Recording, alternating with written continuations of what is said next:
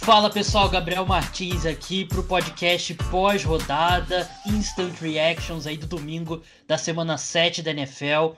E aqui comigo hoje, segunda participação dele no podcast Cara dos Esportes, que é o Alisson Brito, do perfil Padrinhos FA.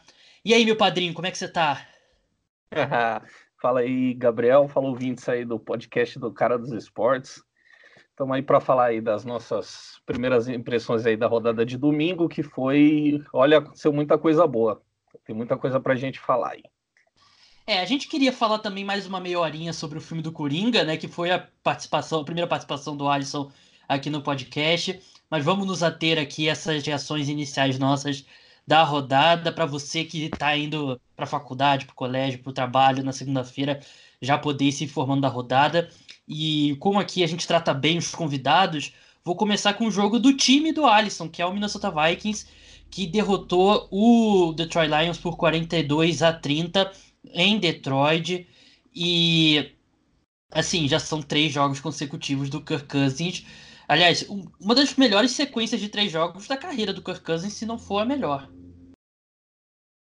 É, sim, eu acho que é a melhor da carreira dele. Eu tava até vendo uma, uma estatística ali que o, o, o perfil oficial da NFL postou. O Kirk Cousins, nos últimos três jogos, ele fez mais de 300 jardas em todos e teve mais de 130 de, de rating em todos. E essa é marca é a primeira vez na NFL para um quarterback. É, um, é, números, falando números, de Kirk Cousins. números muito expressivos para o Kirk Cousins. E um jogo que a equipe perdeu o Adam Thielen no. Acho que foi no segundo quarto, né? Foi no primeiro quarto, foi no touchdown que ele marcou no. Foi é, o primeiro, o... primeiro touchdown do jogo, se não me engano. No primeiro quarto ainda. Uma boa recepção, ele caiu ali de mau jeito e saiu com uma, uma lesão. É, a única recepção. Se não me engano. É, acho que foi coxa, se eu não me engano, mas. É, né? é, eu não tenho certeza também. Mas foi uma ótima atuação mesmo do Kirk Cousins. E é algo que eu já venho falando há algumas semanas, desde a, desde a vitória contra o New York Giants. Esse time passou a usar mais o play action. E play action ajuda qualquer quarterback e, claro, está ajudando muito o Kirk Cousins. Esse ataque está se tornando, se tornou mais eficiente quando o time passou a usar mais passes vindo do play action.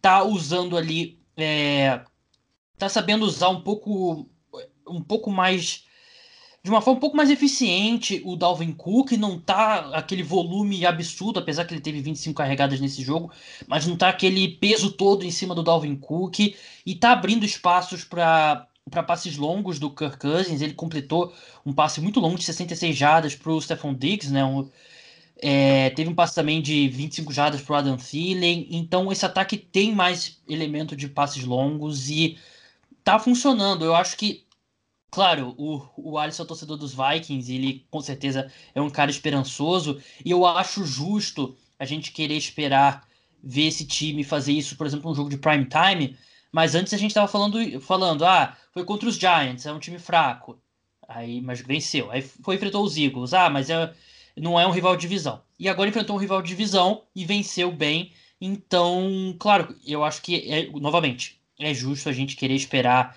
Aí ele fazer isso num jogo de prime time. Mas eu não acho que é coincidência, eu não acho que é, é resultado de pegar jogos apenas jogos mais tranquilos, que Eagles e Lions não são jogos tranquilos necessariamente. Eu acho que os Vikings encontraram uma receita aí com esse ataque. É, eu concordo com você. O, o, time, o time do Vikings tende a começar sempre a temporada de forma muito lenta mas me parece sim que encontrou o padrão, o time encontrou o padrão de jogo, principalmente no ataque. Na defesa tem algumas coisas que me preocupam, principalmente a secundária do time. É, a secundária não vem jogando bem. Eu, eu até brinco falando que o Xavier Rhodes é ex-jogador, parou ali em 2017. Ele já teve uma temporada abaixo ano passado e esse ano está sendo queimado em toda jogada, não está conseguindo marcar ninguém. Então o time tá fazendo uma coisa diferente, que é geralmente o Vikings a gente é acostumado a, a defesa se sobressair e o ataque tentar ali fazer o básico para vencer e tá sendo diferente. O, nesses últimos jogos o ataque tem, tem carregado bem o jogo e o Kevin Stefanski, né, no seu primeiro ano aí como coordenador ofensivo, está sendo bem criativo nas jogadas, intercalando entre corrida, passe, usando muito play action. E o Kirk Cousins tem, tem feito o trabalho dele e tem cuidado da bola, que é o principal, que tinha sido o principal problema dele, né? É verdade, e até essa esse play action também está ajudando ele a ser menos pressionado, né? Quando você faz o play action, você ganha mais tempo no pocket, ele não foi sacado nenhuma vez contra os Lions. E falar rapidinho dos Lions, né? É um time que eu acho que tem vinha tendo uma boa defesa, mas aí agora você tem dois jogos seguidos que o time teve muita dificuldade para pressionar o quarterback adversário. Tudo bem, a linha dos Packers é muito boa, mas a linha dos, dos Vikings não é. E ainda assim a equipe não conseguiu é, pressionar o, o Kirk Cousins. Foi dominada ali nas trincheiras, tanto que o Dalvin Cook teve 142 jardas terrestres e é, é hora de ligar um sinal de alerta. Até no podcast de preview eu conversava isso com o Felipe, o, o arroba quarterback, sobre o efeito mental daquela derrota para os Packers. Eu nem acho que foi tanto o caso desse jogo. Acho que foi um jogo que o Minnesota Vikings foi o melhor time mesmo. E os Vikings voltaram a ter alguns problemas que, é, que atrapalharam bastante a equipe na temporada 2018. Vamos seguir em frente, vamos passar agora. Se a gente começou com um time que o Alisson ama, vamos para um time que ele não gosta, que é o Green Bay Packers. Os Packers venceram o Oakland Raiders por 42 a 24, com a melhor atuação do Aaron Rodgers na, na temporada, assim, com folga, e talvez a melhor atuação do, do Aaron Rodgers nos últimos anos, né, Alisson? Que foram 25 de 31 passes, 429 jardas, 5 touchdowns, nenhuma interceptação Rating perfeito, 158.3. Uma das melhores atuações do Aaron Rodgers na história recente, né? É, é pelo que eu vi, foi a, uma, a melhor atuação para um quarterback da, da franquia de Green Bay, né? Ele fez seis touchdowns, né? Cinco passados e um corrido. Teve o rating perfeito, mais de 400 jardas. Realmente um jogo para lá de dominante pro, quarterback do, dos Packers, que a gente esperava que o time dos Packers tentasse correr mais com a bola, até pelas ausências né, de, de recebedores. O, o Marques Valdes Camp veio para o jogo e, e foi acionado só duas vezes, mas fez mais de 100 jardas. E foi um pouco diferente do que eu esperava. Eu achava que seria um jogo mais ali nas trincheiras, mais truncado, e o Aaron Rodgers soltou o braço mesmo e é, o, os Raiders eles vinham ganhando de times ruins, né? Isso é. Não que os Colts sejam um time ruim, mas não vinham fazendo nada de outro mundo, né? Eu acho que o, tanto na defesa quanto o ataque, esse time estava jogando um pouco acima do que a gente espera do nível de talento, e isso a gente tem que dar um, os créditos ao John Gruden, que vem fazendo um bom trabalho esse ano. Só que pegou um time ali com Aaron Rodgers inspirado e a falta de talento ali dessa defesa ficou muito aparente nesse jogo. O Aaron Rodgers completou passes aí para oito alvos. Eu, eu não achei que a defesa dos Packers jogou tão bem, né? Segurou os Raiders a 24 pontos, mas foram muitos erros do próprio Oakland Raiders. E o Josh Jacobs jogou muito bem, o Darren Waller jogou muito bem também. Só que o Derek Carr, eu, quem vê os, os números ali, 28 de, 22 de 28 passes, 293 jardas, dois touchdowns, uma interceptação Parece um, um, jogo normal, um jogo bom jogo do Derek Carr, mas quem viu a partida viu ele cometendo muitos erros. E de novo aquele fumble com a bola saindo pela endzone, né, Alisson? Que ele, o próprio Derek Carr já cometeu esse erro. Ele esticou o braço ali numa jogada que não tinha como ele chegar na, na endzone. E um baita erro mental do quarterback dos Raiders. É um, é um erro característico do, do Carr, isso aí, né? É, sim, você olha os números, parece que realmente ele jogou muito bem, tipo, 28 passes tentados, 22 completos, quase 300 jardas, dois touchdowns, mas não foi o que aconteceu. Ele até, como você disse, acho que a, a, a defesa do Packers estava até meio sonolenta em alguns momentos, então é, Oakland conseguia avançar, mas só que aí quando chegava no momento decisivo, na hora de pontuar, o, o Derek Carr fazia ali sua lambança e e graças a isso não, não conseguiu avançar. No começo do jogo parecia até equilibrado a partida, mas depois, depois que começou esses erros, principalmente depois desse fumble, desandou. É, o time se perdeu, o Green Bay entrou, ganhou o momento do jogo e atropelou. É, e tem uma sequência no segundo tempo que é bem característica do Derek Carr, né? Que ele faz um passe bonito pro Marcel Ateman, né? Ateman, não sei como é que é o nome dele, de 36 jardas. Foi uma, foi uma recepção bonita dele. E logo, seguinte, logo em seguida, ele lança uma interceptação na end zone péssima ali, só dava pro defensive back dos Packers pegar a bola e é bem o que o Derek Carr faz mesmo. Então, problemas aí do Oakland Raiders tem uma limitação pelo seu quarterback e pelo nível de talento nesse time que não é muito grande.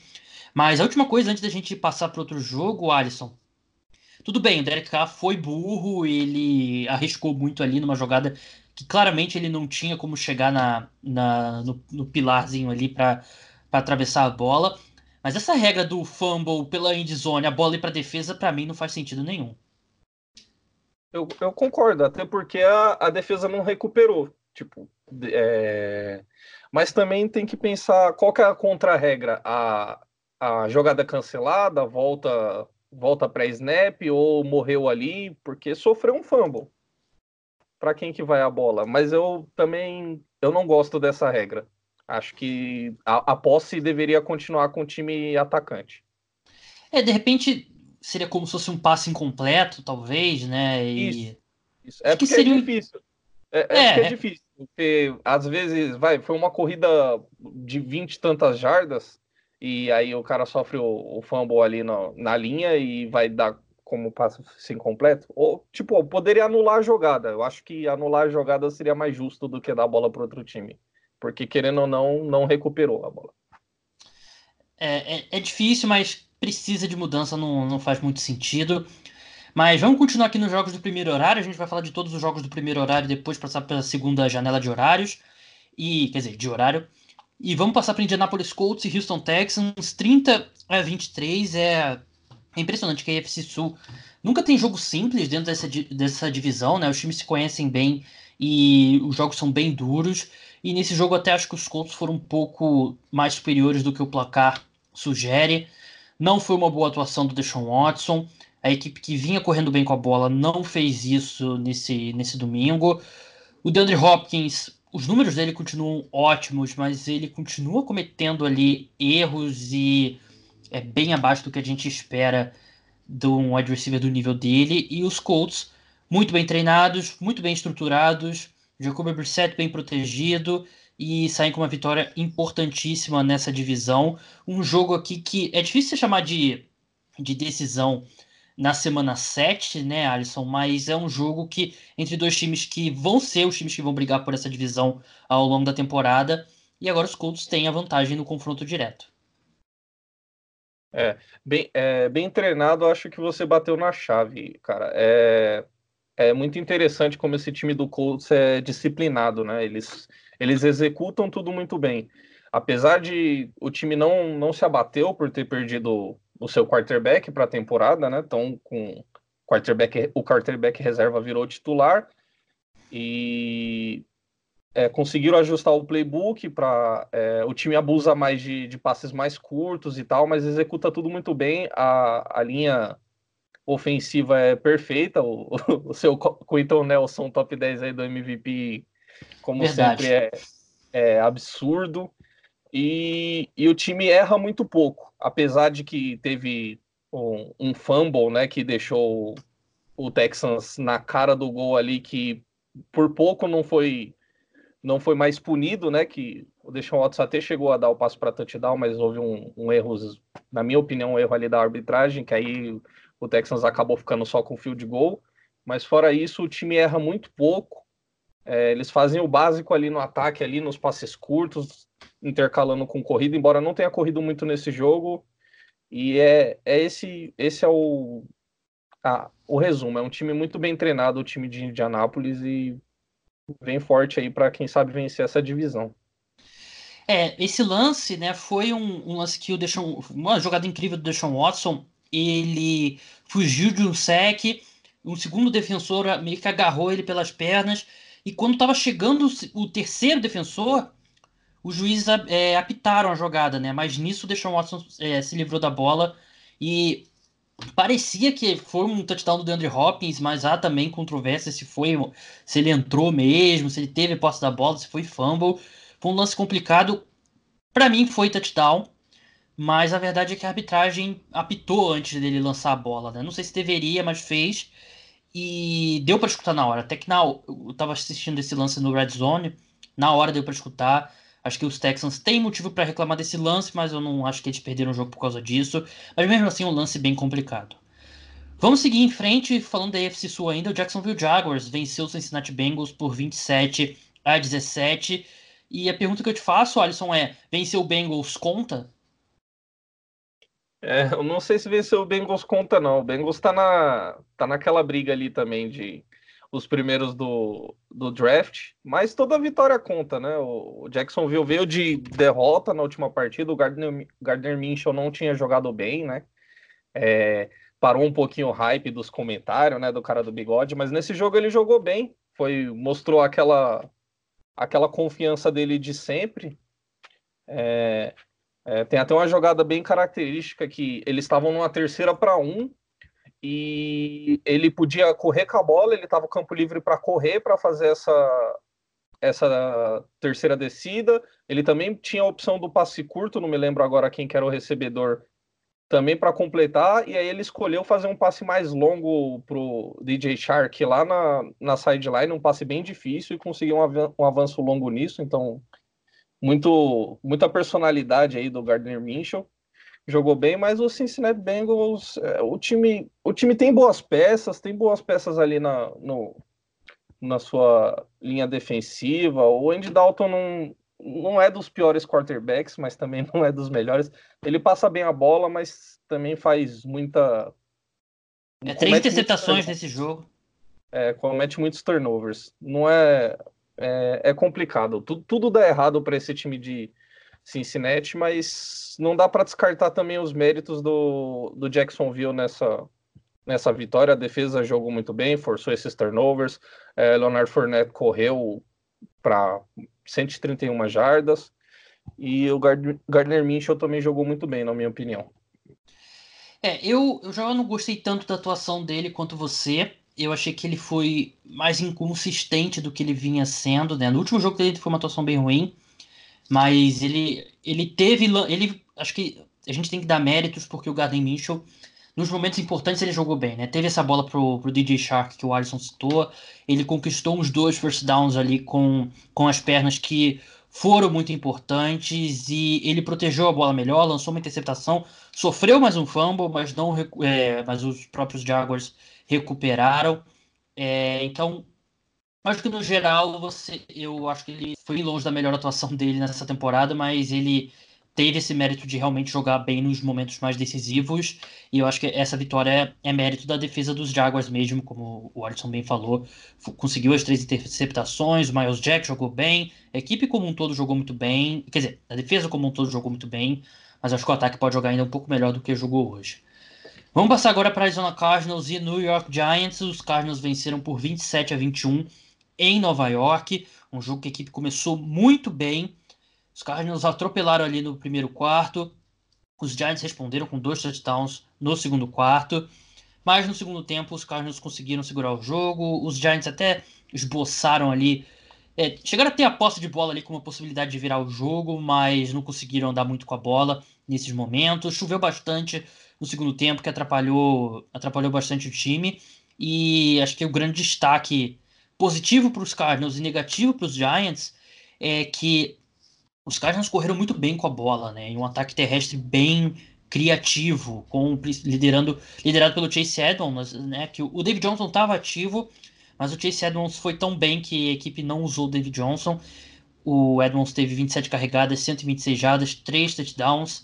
Jogo até que o Kyler Murray passou pouco a bola e tentou 21 passes, acertou 14 para 104 jardas, 5 jadas de média. Acho que foi um pouco. Ele não jogou bem, mas acho que foi um pouco também do, do cenário do jogo e da chuva forte. Então, uma vitória é, boa para o Arizona Cardinals. E do lado dos Giants, é... não gostei nada da atuação do Daniel Jones. Eu até acho que os números dele são melhores do que realmente foi. Eu acho que assim como em outros jogos que a gente vai falar aqui, a chuva é, absolve um pouquinho ele, mas eu ainda achei que ele jogou mal, lançou uma interceptação bem ruim, segurou muito a bola e não gostei muito dessa, não gostei nada dessa atuação dos Giants. A pergunta que eu te faço, Alisson, que eu, eu tuitei isso, não sei se você chegou a ver, e várias pessoas é, discordaram, mas eu, eu disse que esse time do Arizona Cardinals, que tem três vitórias, três derrotas e um empate, brigaria sério por uma vaga no Wild Card se jogasse na Conferência Americana. Na Conferência Nacional não vai passar nem perto. Mas se tivesse na AFC, você acha que esse time poderia brigar por uma vaga de Wild Card? Eu até concordo com você, cara. Acho que o, o, Cardinals, o Lions e alguns outros times que não vão arrumar vaga aí na, na NFC poderiam conseguir vaga na, na AFC. É, ainda vejo problemas nesse time do, do Arizona, principalmente. Eu, eu não sei se você concorda, eu vejo muito. O, o técnico deles veio do college e eu acho que o college ainda está muito preso a eles. É, a gente. Você falou do, do jogo corrido deles e realmente foi um jogo, foi, foram bons, mas também tem que ver o, a defesa do Giants ajudou muito, né? Não dá para você tomar três touchdowns de big play em, em corridas. Eu acho que foram três corridas para mais de 20 jardas do, do Edmonds e tipo erros de tackles nesses lances que foram, foram bem feios por parte do Giants também, né? É... Dos times profissionais de futebol americano nessa temporada, e você nisso você exclui o Miami Dolphins, o, Miami, o New York Giants, junto com a Atlanta Falcons e provavelmente o Cincinnati Bengals, tem a pior defesa da NFL. É, é, a maioria dos times que jogaram contra esses times aí conseguiram colocar bastante ponto no placar. Então, é, geralmente pelo ar, né? No caso dos Giants. Dessa vez o, o Cardinals conseguiu pelo chão colocar muitos pontos aí. Bem, vamos passar agora para Los Angeles Rams e Atlanta Falcons. Os Rams, é, com aquele ditado, né? Tá em crise, chama o Falcons venceu por 37 a 10 e eu acho que foi a atuação de 37 pontos no ataque menos impressionante que eu já vi na NFL. Não gostei da atuação do, dos Rams, eu acho que eles fizeram muito do que os, os Falcons permitiram a eles. Eu, não ach, eu acho que eles tiveram alguns dos mesmos problemas que a equipe vem tendo ao longo da temporada. E os Falcons são muito ruins. O time do Atlanta Falcons é péssimo e ainda o Matt Ryan, em determinado momento do jogo, acho que já no último quarto, o jogo estava definido, ele deixou o jogo machucado. Mas assim, claro, pegou um time ruim, venceu, ótimo. Mas eu não gostei nada da. Eu, assim, não me deixou mais seguro em relação a esse time do, do Los Angeles Rams. E você, Alisson? É, também ainda não me convenceu. É, é o que eu venho. É, eu, eu ainda mantenho ainda mantenho minha, minha opinião. Desde que o, o Todd Gurley machucou no final da temporada passada, esse ataque é dependente dele. O motor, o motor desse ataque ele precisa do Todd Gurley estar tá correndo bem. Tá ali numa primeira descida conseguindo ali suas oito jardas e deixando o ataque já numa segunda descida com poucas jardas, é, recebendo muito bem os passes. Inclusive ele é, recebeu o primeiro touchdown num passe que tem que deixar o elogio aqui que muito wide receiver não, não pegava aquela bola, em cobertura dupla, mas correu para 40 jardas no jogo, não, o jogo corrido de, de Los Angeles não está funcionando, e foi isso mesmo que você falou, por mais que colocaram bastante pontos no placar, foi mais demérito de Atlanta, que todo mundo tá botando um monte de pontos no placar, é, erros, deixando converter muitas terceiras descidas, e mas também não, não serve para me convencer desse ataque de Los Angeles, não. Precisa ganhar algum jogo convincente de algum time mais difícil. Quem cai primeiro, Carilli ou Dan Quinn? Olha, eu espero, como torcedor dos Corinthians, espero que os dois. Pode cair os dois agora. Anuncia junto, né? Anuncia junto, já faz, faz uma coletiva. Põe é. o Carilli e o Dan Quinn lá na, na coletiva, o Dan Quinn não dá mais, cara. Não dá mais. É, tá de... O, o Bibelec quebrou ele. Quebrou. Quebrou ele. O, pelo menos o Kyle Shanahan sobreviveu a isso, né? É tá. verdade. Falando em Kyle Shanahan, Vamos passar agora para 49ers e Washington Redskins, um dos jogos mais feios da. O jogo mais feio da temporada até agora. 49ers venceu por 9 a 0. Um jogo que durante a partida inteira choveu muito, um temporal lá em Washington. O campo lá do FedEx Field parecia o campo do, do golpe baixo, depois que os guardas deixam as mangueiras ligadas, dá para inundar o campo que os, que os presos treinam e com isso nenhum dos ataques aéreos funcionou. E assim, o meu, eu não compro esse hype do 49ers justamente porque eu não confio nesse ataque aéreo do 49ers. Não é um bom ataque aéreo. Claro que hoje, com a chuva toda que aconteceu lá, eu não vou, não vou fazer essas críticas porque acho que é muito mais fruto do, das condições do tempo, né? Mas eu não confio nesse ataque aéreo do 49ers e por isso eu acho que não é. Não coloco entre os. Assim, como um dos três melhores times da NFL. Não vejo o 49ers dessa forma. Mas venceu, o que é importante, conseguiu ali pressionar bastante o Case Keenum, mas é, foi um jogo completamente atípico, né, Alisson? Porque toda vez que mostrava no, no Game Pass, tava todo mundo encharcado, o cara caía no chão e deslizava mais 5 metros porque tava todo inundado o campo. Não dá para fazer muita análise dessa partida, né? Não, foi aquele, foi aquele rachão, tá ligado? Casado contra solteiro. Só faltou um, uma galera jogar sem jersey lá, porque tava. Com camisa e sem camisa. Isso, sem jersey. O, o jogo foi bem, bem, bem ruim. E realmente esse jogo foi o que mais foi atrapalhado pela chuva, tem que dizer. Mas mesmo assim, choveu o jogo inteiro e choveu muito. O jogo já começou com cada time perdendo um, um field goal, né? E foi só isso que teve, né? Só field goal, foi três field goal do, do Fortnite, nenhum touchdown. O Jimmy Garoppolo deixou só a interceptaçãozinha lá para não, não passar em branco, né? Não passou para nenhum touchdown. E, e, cara, foi bem, bem ruim de ver mesmo o jogo. A gente esperava que fosse um jogo mais expressivo, né? Por esse hype todo que tem aí no San Francisco 49ers, agora 6-0, e o Washington Redskins é um time que tá bem bem aquém na temporada, né? Então a gente esperava que fosse até um atropelo. É, é difícil. É, eu, eu comprei, cara, depois das últimas rodadas, o hype sim, porque o, o time é, mostra ser bem, muito bem treinado e muito criativo ofensivamente. Pelo menos mostrou nos dois últimos jogos. Mas, é, méritos do, do treinador, mas, as, mas tem, tem esses erros humanos aí, né? Jimmy Garoppolo oscila ainda, né? Ele não joga bem todo jogo. É, tá e... jogando bem poucos jogos.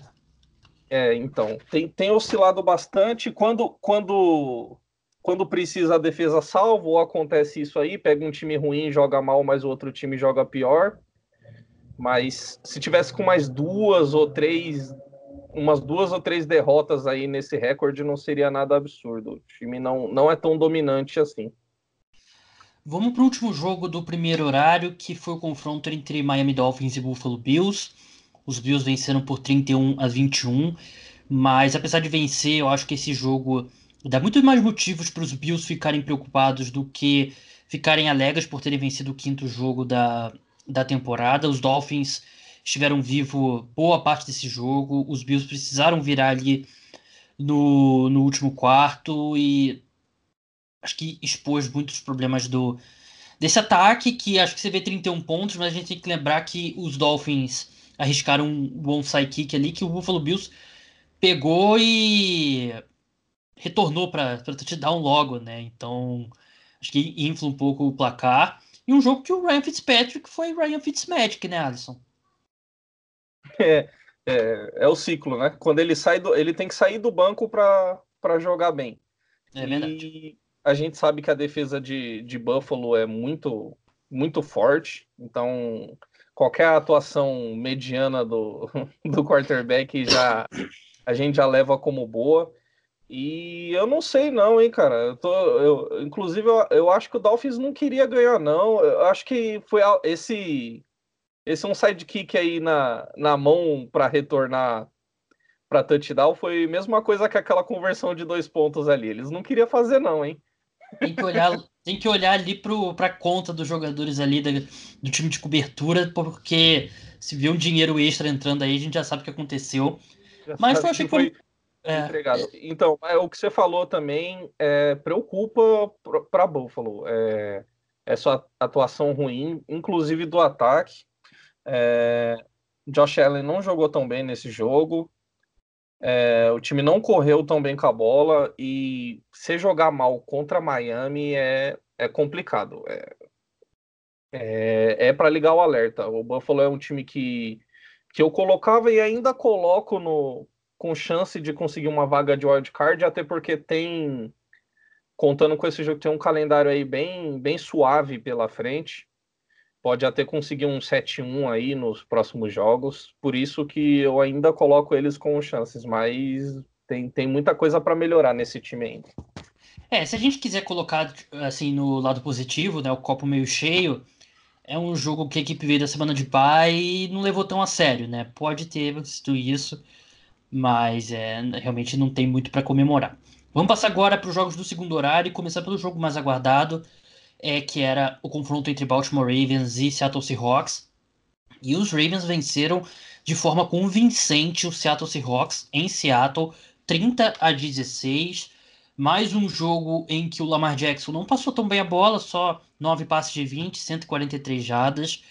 Mas ele é transcendental correndo com a bola. Eu tuitei até que o Lamar Jackson é o mais próximo do Michael Vick que a gente já viu na NFL e, para mim ele tá chegando nesse nível de Michael Vick correndo com a bola, passando com a bola, o Michael Vick alcançou níveis bem mais altos que o Lamar nesse momento, claro, que ele pode vir a acontecer, mas foram 14 carregadas para 116 jardas e um touchdown, teve corrida de 30 jardas e, e em muitos momentos o Lamar Jackson parece o jogador mais rápido desse, desse em campo, né? E é, é a diferença num jogo em que choveu também, que o Russell Wilson não conseguiu ser espetacular como ele vinha sendo, e o Lamar Jackson, essa, ele correndo com a bola, foi o, era o jogador mais especial que tinha em campo, e com isso os Ravens venceram.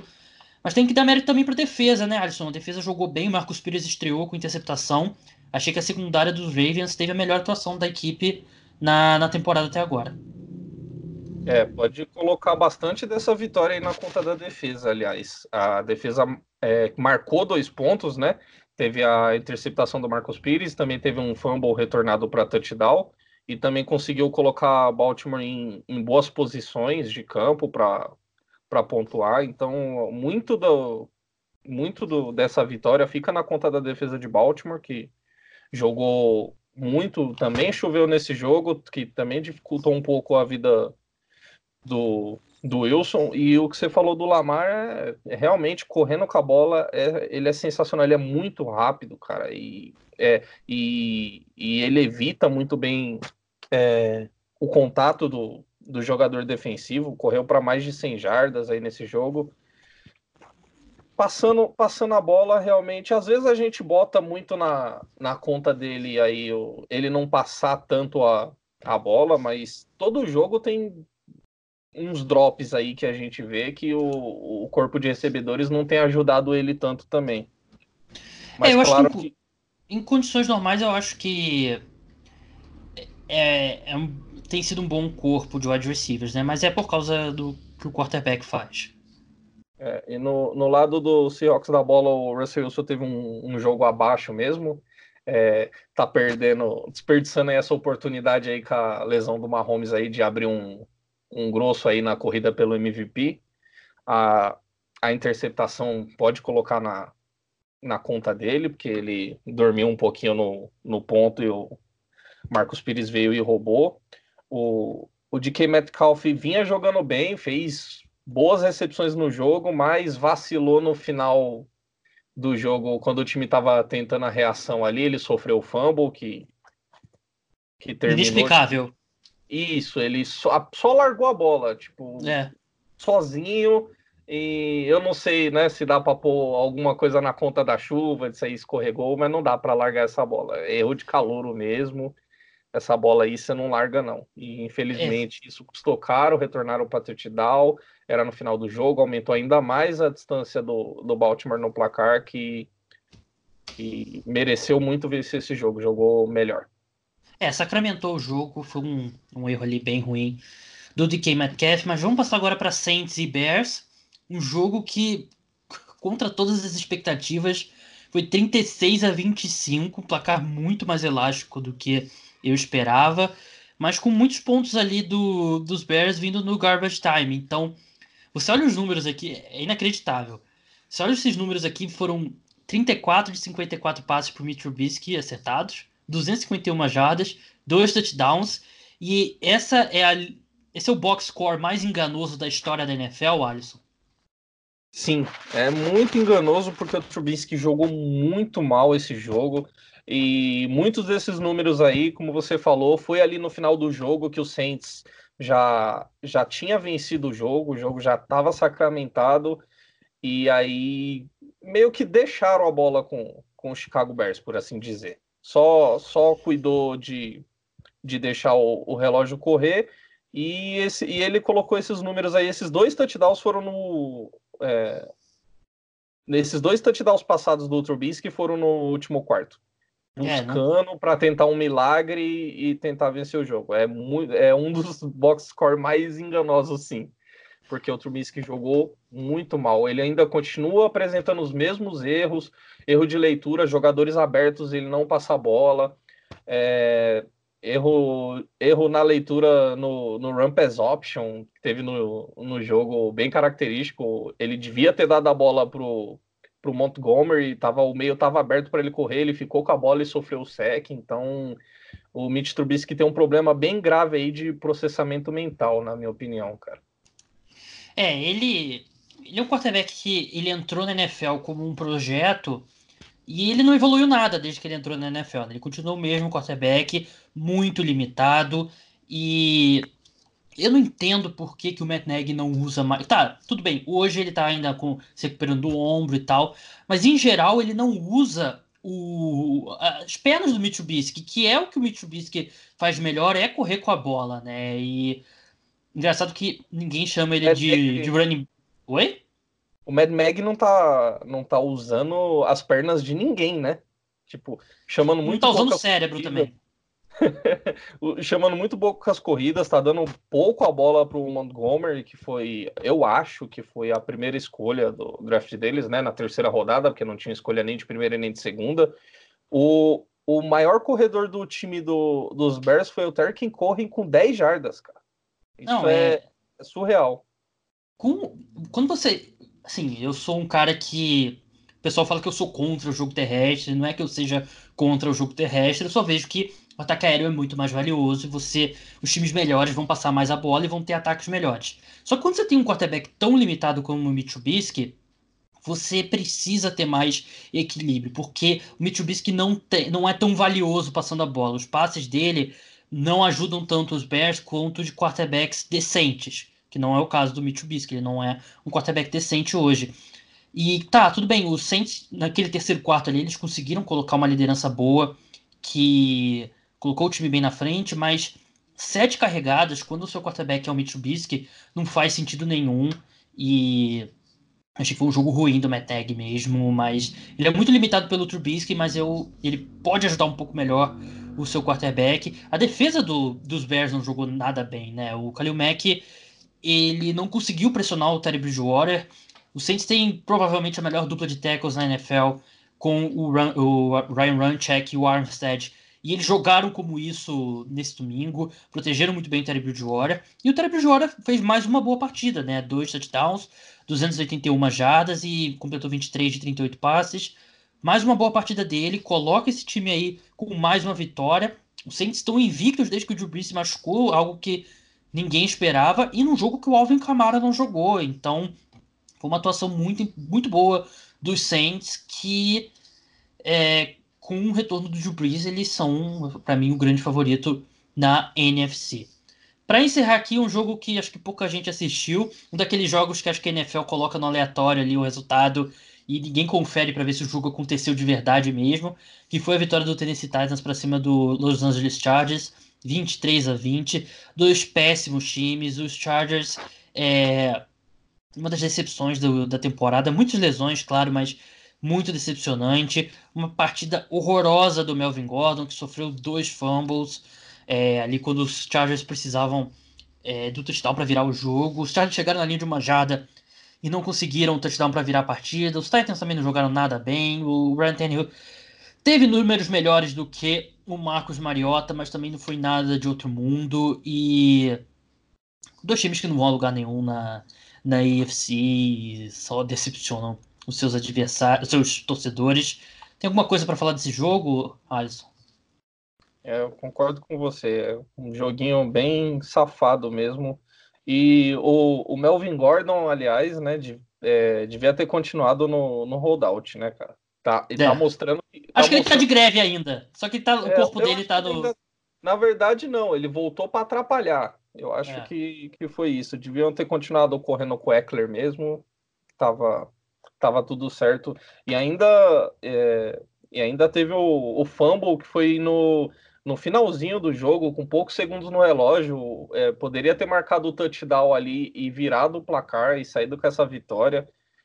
É, é um time que. O time do Chargers é um time que eu gosto de dizer que é muito azarado, tá sofrendo muito com lesões, sofre sempre muito com lesões. E, e eu não sei o que mais que acontece com esse time que é, não dá certo. O, o, Tennessee é um time que tem uma boa defesa, mas no, no ataque, o time que tá tem que escolher entre Tannehill e Mariota para ser o seu quarterback e tá meio perdido. Eles estão com um quarterback que foi rejeitado de Miami para Apenas isso. Apenas isso. É, assim, não dá nem para dizer que é, tudo isso é karma por eles terem abandonado San Diego, porque já era azarado em San Diego também, né? Então. É, é, o time já era azarado lá. É ruindade mesmo. Mas esses foram os jogos do primeiro e segundo horário. Alisson, muito obrigado pela participação. Como que o pessoal faz para acompanhar o trabalho? É, então, a gente está no, no, no Twitter, no Instagram, o meu perfil é o arroba padrinhosfa, nos dois. A gente fala muito de, de futebol americano todos os dias, comenta os jogos, faz análise sempre que pode, também muita alguns memes e vídeos e brincadeira também. E a gente, também tô aí com, com um podcast que não é tão prestigiado quanto esse. É um, um podcast para você que estiver querendo ver algo um pouco mais diferente da caixinha, é mais voltado para o entretenimento, que é o Prime Time Show, tá em todos os agregadores aí. A gente faz semanalmente aí comentando é, as principais coisas da semana, sempre com, com bom humor aí. E é isso. Muito obrigado, Alisson, e até a próxima. Obrigado, Gabriel. Vamos passar agora para o Sunday Night Football. Sunday Night Football teve a vitória, é, não vou dizer acachapante, mas convincente do Dallas Cowboys. Passou com autoridade pelo Philadelphia Eagles num jogo que a equipe teve a melhor atuação da, da temporada. A equipe venceu bem alguns adversários bem fracos. O Philadelphia Eagles tem problemas, mas não é um adversário fraco. E mesmo assim, o, Philadelphia, o Dallas Cowboys jogou muito bem. Ezekiel Elliott correu bem com a bola. A Mari Cooper jogou muito bem. Foi um jogo que não teve nem uma grande contribuição do Michael Gallup, né? E mesmo assim, o ataque aéreo da equipe funcionou é aquela atuação completa que a gente esperava do, do Dallas Cowboys contra um time decente. Foi o que aconteceu. Achei que a defesa jogou bem, pressionou bastante o Carson Wentz. É, a ausência do Jason Peters está é, sendo maior, está sendo dando mais trabalho para o Philadelphia Eagles, mais problemas para o Philadelphia Eagles do que eu esperava. O rookie o Andre Diller é um cara que tem um potencial bem grande, mas não tem jogado bem. E mas eu acho que colocar também tudo na conta da linha ofensiva e do não da linha ofensiva, do left tackle, acho que é injusto. Os Eagles apresentaram mais dos mesmos problemas que a gente vem olhando, vem quem está assistindo aos jogos sabe o que está acontecendo, que é um ataque que parece mal armado, que parece que não ganha, não tem uma vantagem com o play calling como em muitos momentos com o Doug Peterson, principalmente em 2017 como acontecia. Dessa vez não, não tá acontecendo isso, tudo tudo é difícil nesse ataque, a bola quando anda é por uma grande jogada do Ocean Jeffrey, uma grande jogada do Carson Wentz, uma grande jogada do Zach Kurtz. Então, tudo é trabalhoso nesse ataque do Philadelphia Eagles e Acho que o Carson Wentz definitivamente não jogou bem, não foi uma boa atuação dele, mas também acho que colocar a culpa nele é, é uma análise um pouco preguiçosa. Ele, claro, ele tem sua parcela de culpa, mas ele não é o culpado dessa derrota para o Dallas Cowboys. Defesa jogou muito mal também, e a defesa também parece mal armada. É, acho que o Philadelphia Eagles está com problemas, acho que de comissão técnica dos dois lados da bola e é uma comissão técnica que a gente esperava que ia ser uma vantagem para o Philadelphia Eagles. Eu vejo o Doug Peterson como um dos melhores head coaches da NFL, mas ele não está sendo um dos melhores head coaches da NFL em 2019. Mesma coisa de Jim Schwartz, ele é considerado um dos melhores coordenadores defensivos da NFL e ele não está sendo isso, muito pelo contrário. Então, não são só as lesões, eu acho que a, os problemas da comissão técnica, o problema, o desempenho do Doug Peterson e do Jim Schwartz está deixando muito a desejar, mas eu ainda acredito nesse time do Philadelphia Eagles.